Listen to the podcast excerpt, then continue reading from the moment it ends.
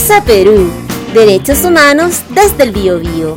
Es presentado por la Corporación y Oficina Jurídica Colectiva Justicia en Derechos Humanos y la Dirección de Extensión y Pinacoteca de la Universidad de Concepción.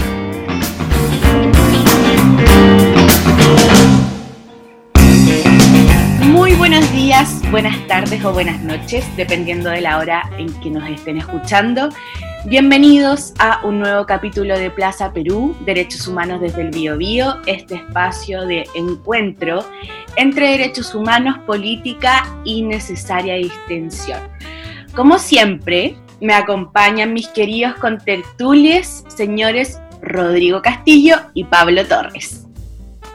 Hola, hola, Lai, ¿cómo estás? Hola a todos, todas quienes nos escuchan. Hola, hola a todas y todos. Hola, directo desde el Araquete City, Pablo Torres. Desde el Araquete, que el programa se llama Plaza Perú, pero yo no estoy ni cerca de la Plaza Perú, así que para que lo sepan. Pero igual se le pone empeño. Está, está cerca en alma. Claro, claro. Lo importante. Bueno, el día de hoy tenemos un invitado muy especial, porque no solo es un querido seco, profesional, artista, eh, sino que además es un amigo personal. Eh, hoy día vamos a estar con Felipe Zambrano Migueles. Felipe es actor de la Pontificia Universidad Católica de Chile y minor en estética de cine de la misma casa de estudios. Es miembro fundador del colectivo teatral La Banca y entre los años 2017 y 2019 dirigió la compañía teatral FA. Entre sus logros como actor, obtuvo el premio al mejor actor por la obra El enano en la botella en el Festival Volcán de la dirección de la Escuela de Teatro UC. Y entre sus trabajos como intérprete forma parte de la película Una mujer fantástica, que ganó el Oscar a Mejor Película Extranjera y la obra réplica eh, que obtuvo el premio a la mejor dramaturgia por el Círculo de Críticos 2018-2019, escrita por Isidore Stevenson y dirigida por Francisco Krebs. Bienvenido, querido Pipe, Gracias. a la Plaza Perú. Qué honor, qué honor estar aquí en esta Plaza Perú virtual. Eh, bueno, comencemos entonces. Una de, las- de que nos motivó a hacer este capítulo especial y a invitarte a ti es que en general podemos decir que el reconocimiento del acceso a la cultura o más bien a la cultura, a la cultura como derecho humano no ha estado exento de desafíos. En, su primer, en un primer momento alejado teóricamente en lo que fueron llamados derechos de segunda generación, un término que ya está abandonado, los derechos económicos, sociales, culturales y ambientales han tenido que superar las barreras que hice en relación con su reconocimiento, garantía y especialmente su exigibilidad. Y es que los derechos culturales protegen los derechos de todas las personas, individualmente consideradas, pero sobre todo entendidas en la esfera de la comunidad y en comunidad con otros, para desarrollar y expresar su humanidad, su visión del mundo y el significado que dan a su existencia y su desarrollo, mediante valores, creencias, convicciones, idiomas, conocimientos, artes, instituciones y forma de vida. Más importante aún, la cultura como derecho humano protege el acceso al patrimonio cultural y a recursos que permiten que esos procesos de identificación y desarrollo tengan efectivamente lugar. Démosle entonces. Así es. Bueno, Felipe, me corresponde el honor de hacer la primera pregunta de este programa. Y eh, lo primero que creo que a todos acá en el panel nos gustaría saber, y por supuesto a la gente en sus casas que nos escucha, sería discutir sobre una frase que es tal vez clásica, que es que el, el arte, como una de las expresiones de la cultura, es un tema de élites. Entonces la pregunta sería si, desde tu punto de vista como actor, es efectivamente que en nuestro país por lo menos eh, la cultura siga siendo un espacio reservado a la élite o por el contrario se ha masificado y se ha vuelto generalizada, digámoslo así, el acceso a ella. Eh, yo creo que para responder tu pregunta haría un, un primera, apro- una primera aproximación a, a la comprensión de la palabra cultura. Eh, entiendo que, que cultura es, eh, digamos, un, un cúmulo de, de comportamientos, de ideas, de costumbres, eh, que tiene un, un, grupo social en común. Esa es una de las definiciones de cultura, porque hay otras que, que, la, que la, asocian a, al bagaje intelectual, ¿no? Eh, pero tomando esto, esto primero que, que he mencionado, em, todos somos cultura. Entonces, desde ese lugar podríamos decir, claro, todos pertenecen, la, la cultura eh, somos nosotros mismos, por ende tenemos autoacceso a nosotros mismos. Pero desde otro punto de vista, desde el punto de vista de la cultura eh, eh, como objeto artístico, en mi caso que pertenezco a las artes escénicas y a, la interpretación actoral, creo que sí, en gran medida hay un está mucho más vinculada a un, a un espacio más elitista que transversal en la sociedad. Eh, la razón de esto es básicamente por un sistema eh, socioeconómico que pone a, a, la cultura a la cultura artística ¿no? Em, en, en, segundo o tercer plano. Eh, y hoy día, y eso, y eso es tremendo porque eso significa falta de financiamiento para la realización eh, de esto, eh, para que los artistas puedan vivir de su trabajo y además para tener los medios para poder llevarlos a distintos espacios de, nuestra sociedad, en este caso en nuestro país, que no tengan acceso directo a una sala de teatro, una sala de cine, a un museo, etcétera, etcétera.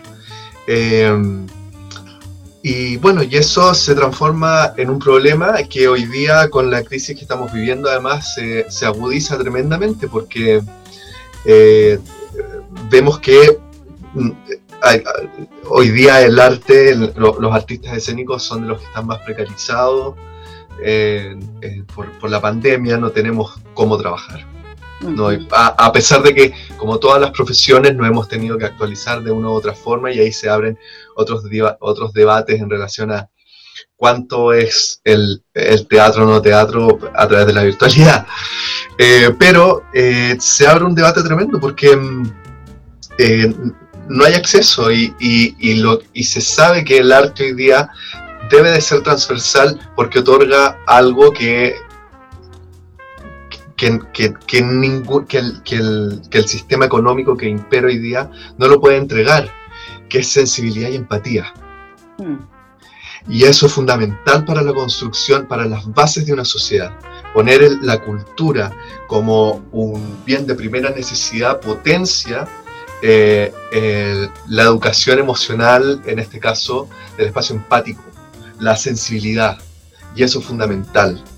La, eh, un poco, perdón, pero ya que estamos en, en, en una crisis sanitaria, eh, los grandes problemas que hemos visto eh, a nivel político, por ejemplo, es por una falta de empatía con la sociedad que gobierna.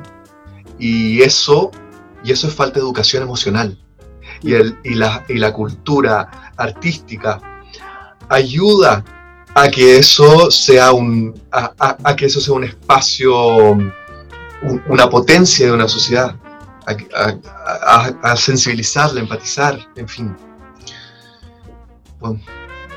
Y tantas otras cosas, si hablamos de emociones, a, la ternura que tanto falta hoy día. Sí, tienes toda la razón. ¿Cómo sería Chile con un presidente empático o con cierta inteligencia emocional? ¡Qué miedo! cierta inteligencia, cierta inteligencia, inteligencia emocional. Sí, por supuesto que se escucha a sí mismo sobre todo, porque imagínate, o sea, no, habría un no tendría tantos tics. Partiendo por un tema de salud. Partiendo por un tema de, propia salud. Hashtag claro, un, un, un, una sociedad con un, con un presidente empático, no partiendo, no estaríamos en cuarentena. Ahora, quizás ya habríamos vuelto de, de alguna otra forma cuando tomando las medidas que se hubiesen tenido que tomar. Empatía, empatía no significa solamente, eh, ay, te voy a proteger, no, significa también tomar, la, tomar acción eh, acorde al, al a, a, lo que te, a lo que te grita tu entorno. es tener relación con tu, en, en, la actuación nosotros hablamos de las circunstancias dadas, que, que son esas circunstancias que determinan tu comportamiento y tus acciones. Eso un líder político lo tiene que tener clarísimo. Nos, los líderes políticos. Y cuando hay una desconexión entre ese espacio y las acciones que toman, la gente muere. Podríamos elegir, sí, temas sensibles. Felipe, eh, interesante lo que planteas porque, eh, sobre todo en el punto cuando hablabas del, tema de la, de la, situación del arte en cuanto, o sea, la cultura en cuanto a arte y las posibilidades de acceso, porque eh, gran parte de, la, de, las posibilidades que tienen quienes se dedican especialmente a esto, ya sea de manera profesional o, o digamos, en iniciativas comunitarias, una de las posibilidades que tienen para poder ampliar las audiencias, para poder masificar la, actividad que realizan es justamente la posibilidad de disponer de eh, financiamiento, de que existe una planificación en torno a materias culturales en el país eh, y de arte. Eh, y tú que obviamente has tenido la oportunidad de estar en diversas instancias, en festivales, en la posibilidad de estar en este tipo de iniciativas, ¿Cuál es tu opinión, ya, en ya sea en este minuto o, pensando en el pasado reciente, del, rol o, las, funciones que cumple el, Estado en Chile o los organismos públicos en materia de, difusión del, arte y la cultura?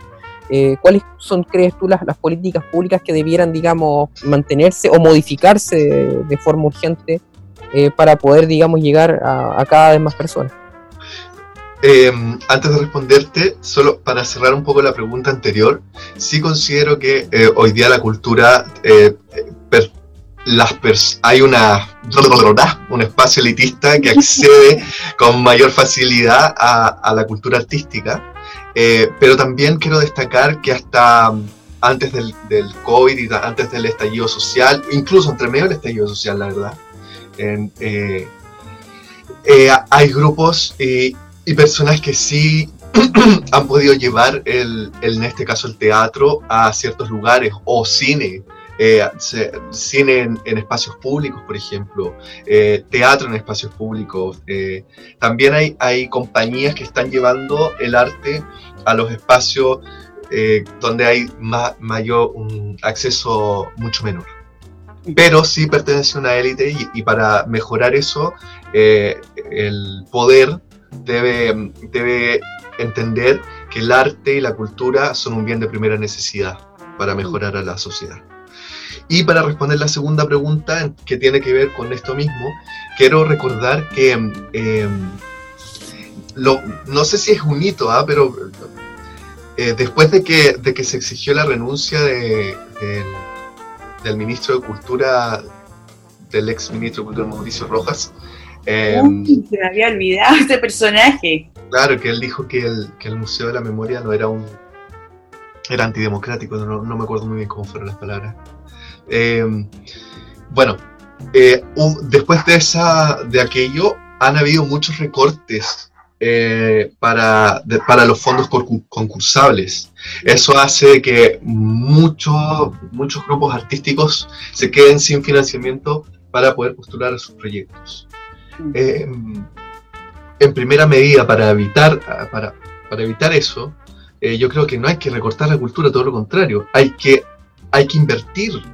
El, poder el, el, Estado tiene que invertir en cultura. Un país se define por la cultura, por sus costumbres, por su arte. Destaca para afuera. Eh, hubo un informe, lamento no manejar las cifras específicas, pero que hacían un, un comparendo en, cuánto entra de dinero por, por turismo y cuánto entra por cultura y cultura aporta mucho más en, eh, cuanto a, dinero que, que, lo otro. Entonces, eh, ahí, yo creo que está mal puesto el ojo, porque, porque estamos acostumbrados a mirar otras cosas como, como bienes de digamos que, que, entra mayor dinero, cuando la cultura también, la cultura artística hace, que entre muchos ingresos también. Em, desde ese punto de vista también yo diría que hay que cambiar un poco la mirada y entender que eh, si bien puede ser más lento en cuanto a la entrada del capital, eh, entra también y puede entrar mucho. Em, hay sueños que en, torno a las ciudades. Eh, Chile es país de poetas, de músicos, Concepción, con los, bandas de rock, bandas de jazz, la sinfónica, en fin, todo eso necesita dinero. Hay compañías emblemáticas, la otra zapatilla, em, espacios como, el, como Artistas del Acero, en fin, como todos que, se pueden potenciar mucho más. ¿Qué más te puedo decir? Se me, va la onda de repente. Así te quería, quería hacer un comentario y creo que es importante lo que señala Felipe en el sentido de, de invertir en la cultura, pero no quiero apuntar al tema de que también produce muchos recursos económicos, que puede ser cierto, sino que eh, dentro de lo que es la sociedad misma contribuye como a su autoidentificación, a construir lo propio. Porque al final uno de los grandes fenómenos, a mi parecer, del, de la globalización y el, una especie de nuevo imperialismo es como la exportación de la cultura. Entonces dentro de los países estamos muy acostumbrados a ver cosas que son en definitiva de otro tipo de cultura, en particular de la cultura norteamericana, y que nos llegan y nosotros decimos, hoy sí, qué bonito, todo esto es muy genial, pero ¿dónde queda la cultura propia? ¿Dónde, cree, dónde queda lo que uno diría los chilenos? ¿En qué parte y en qué espacio se, se realiza? Exacto. La... Rodeo, Pablo. Y eso, bueno, obedece a un tema historicista también, pero eh, eh, es muy cierto lo que tú dices porque miramos a los países, a los países que están mejores que nosotros, digamos, como grandes eh, entes culturales, pero lo que ellos han hecho es respetar su propia cultura y crear su, tener una identificación. Chile se transformó un, un experimento socioeconómico eh, importante, eh, entonces todo lo que nos identifica como nación en gran medida lo han hecho desaparecer hasta cierto punto. Porque también podríamos decir que yo creo que el estallido social nos hizo abrir los ojos desde hartas aristas y esta no es una menor. Eh, tenemos una identidad, eh, pero no, pero, pero hay que saber cómo, hay que saber perpetuarla y para eso yo creo que se necesitan nuevos líderes, además. Eh, y visiones, visiones nuevas, jóvenes. Y por otra parte, creo que la educación es fundamental. La educación a nivel escolar, y, con esto me refiero a potenciar los espacios artísticos. No se puede sacar música ni artes plásticas de, las mallas de los colegios. No, eh, tiene que haber educación cívica. Eh, salió una ley hace dos, uno o dos años atrás que lleva el teatro a las salas de clases con un curso obligatorio. Eso tiene que estar, porque desde algún lugar eso sensibiliza y permite, por otra parte, los espacios de reflexión. Y eso es lo que necesitamos hoy día. No necesitamos ser unos autómatas. No, no, no podemos ser 2 más 2, 4. Tenemos que tener capacidad de reflexión y desde ese espacio poder crear y, y en la medida que transformamos, que creamos nuestra vida, transformamos un país. Y eso es muy importante. Oye, Pipe, eh, tú lo adelantabas al principio de la conversación y un poquito también lo hablamos eh, durante la intervención de Rodrigo. Eh, ¿Cómo es al día de hoy? Sabemos que estamos en un contexto sanitario complejo, que además lo que ha hecho ha no solo revelado el tema de, cuánto invierte el Estado de Chile en cultura, sino también la precariedad laboral en la que viven los artistas en general, actores, em, músicos, artistas visuales. En tu caso, Pipe, eh, y en el que puedas conocer como de tus colegas, a propósito de eso, ¿cuál es la realidad, cómo es el día a día de ser actor en nuestro país? ¿Cuáles son las barreras que hay eh, desde, no sé, para presentar un guion a alguien hasta, puta, pagar las cuentas a fin de mes. Esto es, bueno, podríamos hablar de un antes y un después. Bueno, siempre, yo creo que el que, el que hace eh, teatro, en fin, como eh, lo hace uno porque le gusta. Entonces, eso yo creo que, en, voy a hablar por mí en verdad, ese es un espacio, eh, una gran valía en el fondo. Defiendo mi oficio, con, aunque falten a veces recursos. Em, y eso también modifica al tomar uno una decisión, todo el resto de las aristas que conforman el camino de tu vida se modifican en torno a esa decisión. Entonces, en mi caso, desde ese lugar, no, no ha sido difícil porque creo que tomé la decisión correcta.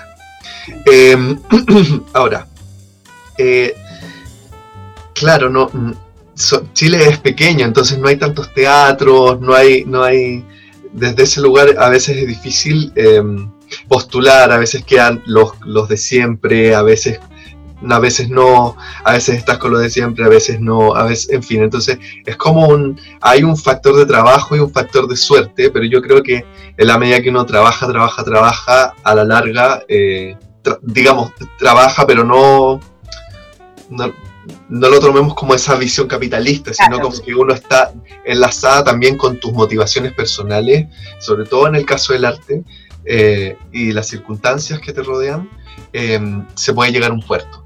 Ahora, hoy día está muy difícil. Eh, la situación laboral está precaria porque no tenemos nada, no hay cómo ejercer, no hay cómo. Están todos los teatros cerrados, están los cines cerrados, no, es imposible. Y eso ha evidenciado, como decía antes, eh, la precarización del oficio. No hay seguros, no hay seguros de cesantía, no hay seguros de jubilación, no hay seguros de salud. Entonces es tremendo y eso tiene que ver porque el arte no es considerado un espacio de primera necesidad.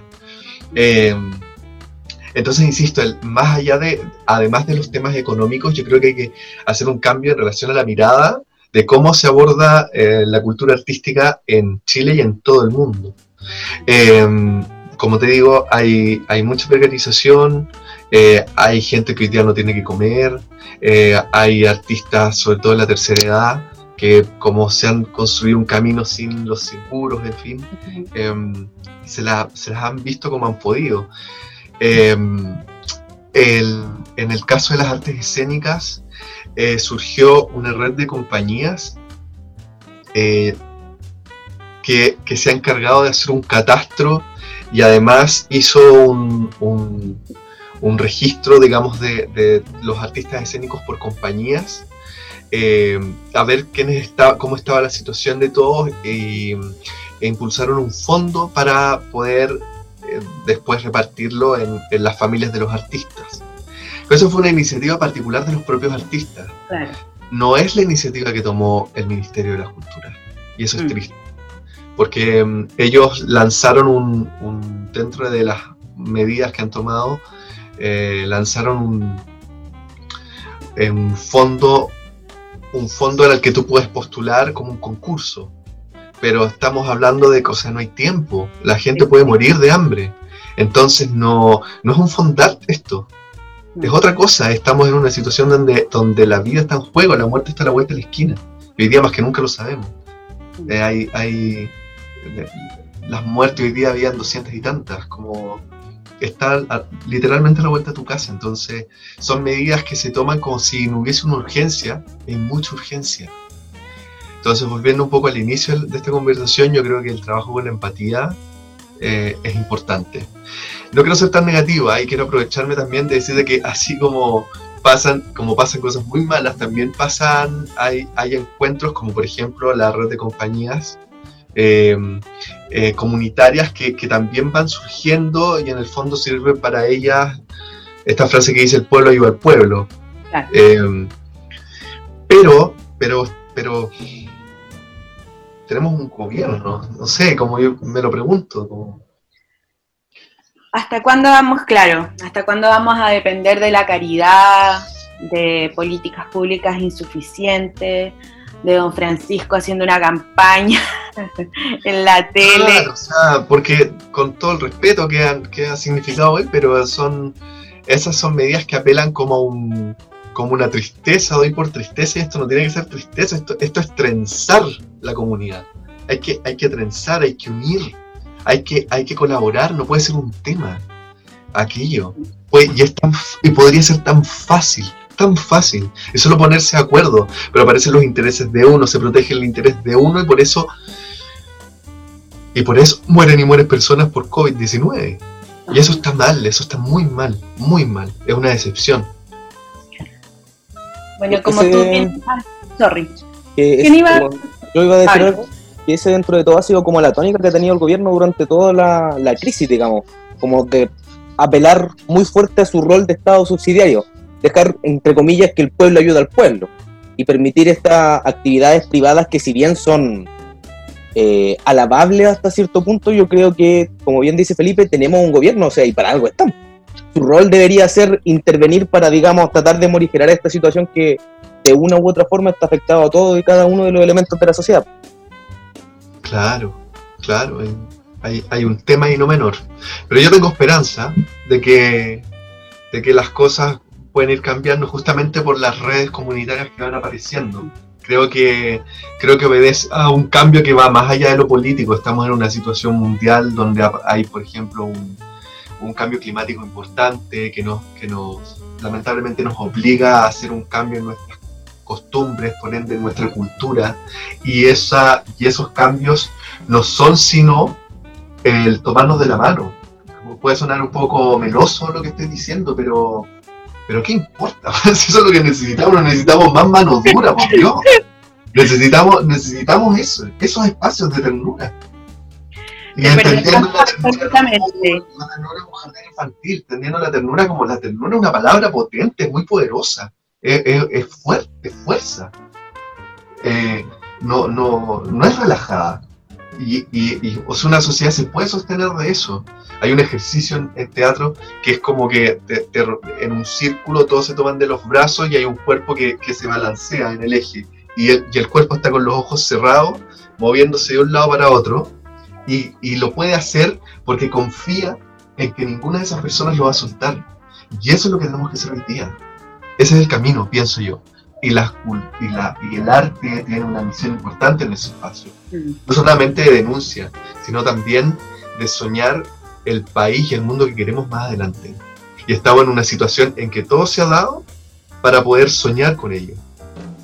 Sin ir más lejos, el, si bien estar encerrados no es la mejor situación hoy día, pero, pero ponte tú el, el espacio virtual, eh, igual han abierto, han, han, roto muchas barreras en ese sentido. Entonces, eh, lo, lo, que va a pasar después de esto, en, uno, en, un, en unos meses más o en unos años más, yo creo que va a ser muy positivo.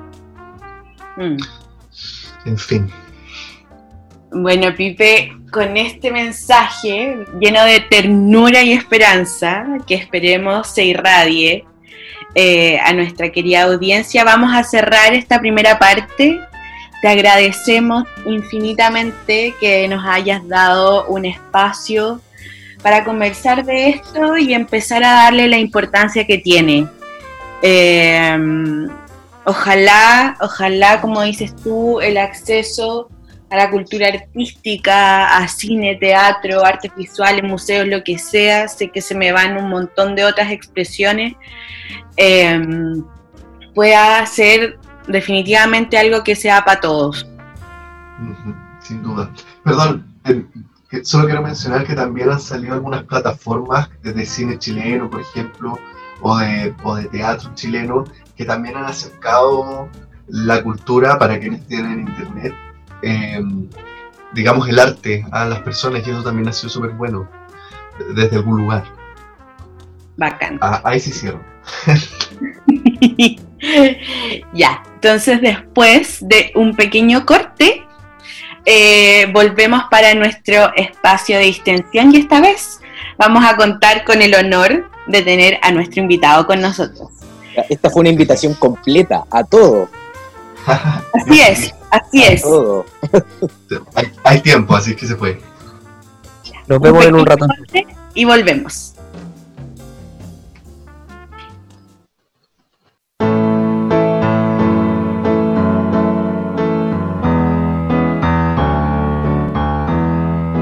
Me voy a olvidar.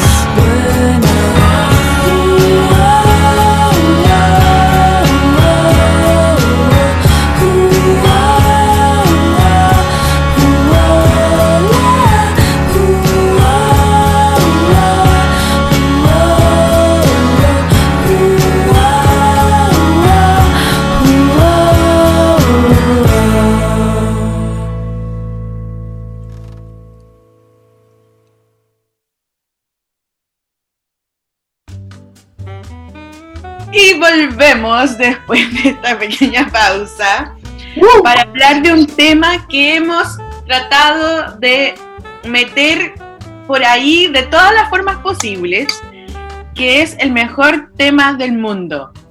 Las teleseries antiguas de los canales públicos chilenos, personajes y actores favoritos. Yo sé que todos va- tienen su todo, toda familia tenía su novela, su personaje favorito. Alguien, más de algunos se disfrazó en el colegio, lo imitó. Así que vamos a partir, como tenemos el honor con Felipe, nuestro invitado que por esta vez que se quedó a la distensión con nosotros, para que nos cuentes eh, y nos puedas compartir cuál es tu novela, el personaje que más recuerdas, no sé. Además, pues que conozcas a alguno de los famosillos. Probablemente, claro. Quizás. sí, bueno, eh, es es chistoso esto porque cuento como anécdota que yo cuando era chico, eh, yo veía en, en una época una teleserie que se llama Jaque Mate. Yo tenía dos años y me acuerdo y me acuerdo de verle y decir, "Ven, es- yo quiero jugar como juegan los adultos. ahí". Yo creo que ahí me picó el bicho y, y más adelante. Oye, pero Jack, dos años. Sí, no sé, tengo memoria de, Creo que te hicieron Inception. de repente. Alguien en tu familia y te hizo Inception. No, no, yo me acuerdo, yo me acuerdo, me acuerdo perfecto. Oye, Este mate era como el 90 y algo, por cierto. Era 93, 93, 93. casi. Eh, fue, 93. fue uno, fueron de los primeros acercamientos. con esto quiero decir que las teleseries fueron en parte mis acercamientos a la actuación. Obvio, obvio. Todo el mundo Claro. quería ser Carolina Fadich, que en paz descanse. No, y ahora con el tiempo las teleseries de esa época eh, un- tienen un valor maravilloso. O sea, en comparación la calidad es inconmensurable a lo que hay ahora, te lo diré. Porque sí, grandes gran- grandes historias. Las recuerdo con mucho cariño. A mí me pasaba que en mi casa, por principio, no se veía Canal 13. Entonces Las nosotros teleseries del 7, po. Sí, pues veíamos, obviamente, las teleseries de TVN, excepto Machos. Que ahí. Esa era del 13, la Islen. El- Sí, po, excepto. Ya, po, entonces, Ah. nosotros vimos sagradamente todas las novelas de TVN, Vieron machos. Machos. excepto Machos.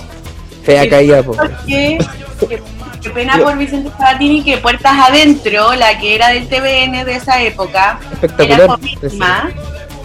Y además que Machos tenía en ese momento a Gonzalo Valenzuela que hacía de Adán Mercader, que yo creo que fue el despertar sexual de toda una generación de quinceañeras.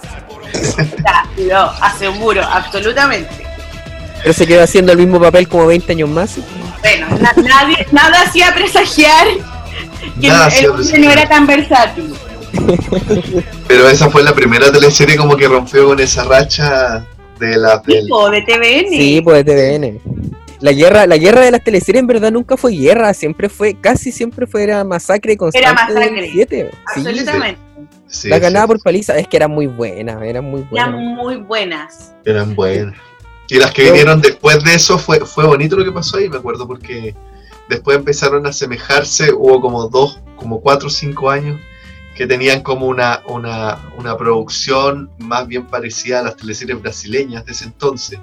Sí. que antes también, pero ahora eran más. Entonces, y y después vinieron unas teleseries bacanas y después empezaron como a achicar los elencos y a hacer cosas como más. Descubrieron que se podía hacer con un décimo del presupuesto una serie y ahí se fue toda la mierda. Y después, es. después creo que se descubrieron los reality y todo se fue al carajo el horario estelar. Oye, pero Pipe, tú que cachai más, ponte tú, ¿cuánto habrá costado? O sea, como, n- no, no, no pidiéndote una cifra, pero el nivel de plata que había que hacer, ponte tú, para Llorana o para Pampa, Pampa Ilusión, claro. que Ah, casi sí. se reconstruyeron. Bueno, Pampa Ilusión yo creo que es mi favorita. Qué tremenda. Y además que-. No, era hermosa, hermosa, hermosa. Pero sí me acuerdo de haber visto por ahí un, un reportaje donde era como la gran producción porque parece que empezaba en los 2000. Entonces, Ah, claro. fue el año 2000, por ahí, Sí, el año 2000. sí.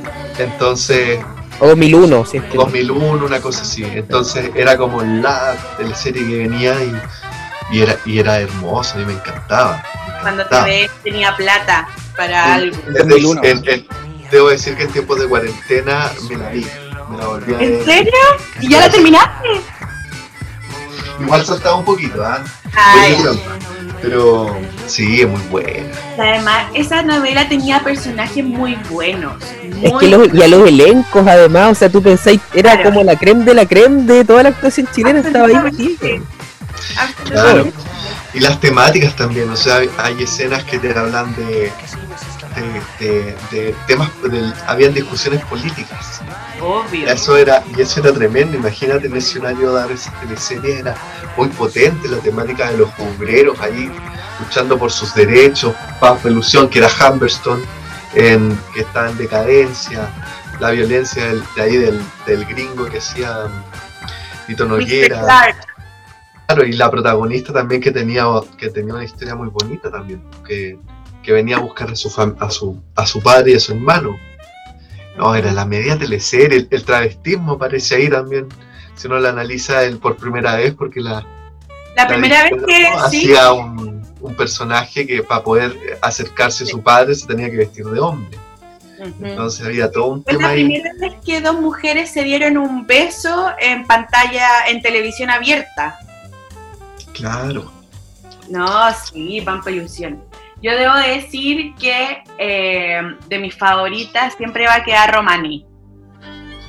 Esta. Romané, pero además por Romané propiamente tal, yo creo que nada nunca va a superar a Laszlo California.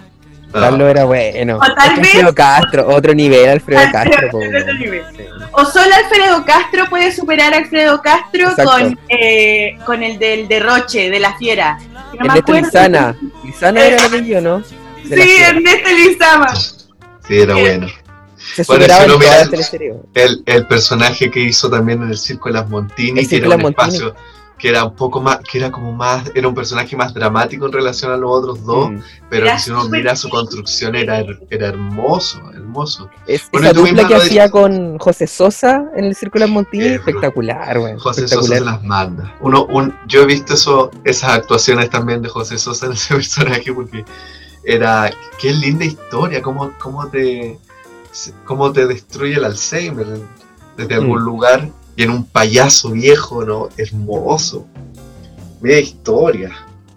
Bueno, y, y tomando un poco lo que dice la Lai de Castro se supera a Castro, ahora anda por ahí dando vuelta un tráiler de Tengo miedo torero que hace la, la loca del frente, que es un personaje de una novela de Pedro Lemebel, que que el, el tráiler ya está causando furor y es que hermoso. Me dice que esa novela es... ¡Wow! Sí. Ay, ay, ay. Y bueno, siguiendo las palabras del genio mortal de Ernesto Lizama, porque tenemos que apagar la luz porque mucho derroche. Vamos a ir terminando el capítulo de hoy de Plaza Perú. Agradecemos nuevamente a nuestro querido Felipe por su tiempo, por em, darnos un, un pequeño glimpse de lo que es ser actor en este país. eh, y quedas más que bienvenido a venir cuando quieras a Plaza Perú. Por favor, yo feliz. Muchísimas gracias, Felipe. Muchas gracias. Gracias. Un abrazo a todos los que nos oyen el día de hoy eh, y no se pierdan el próximo capítulo de Plaza Perú. Adiós. Chao. Chao.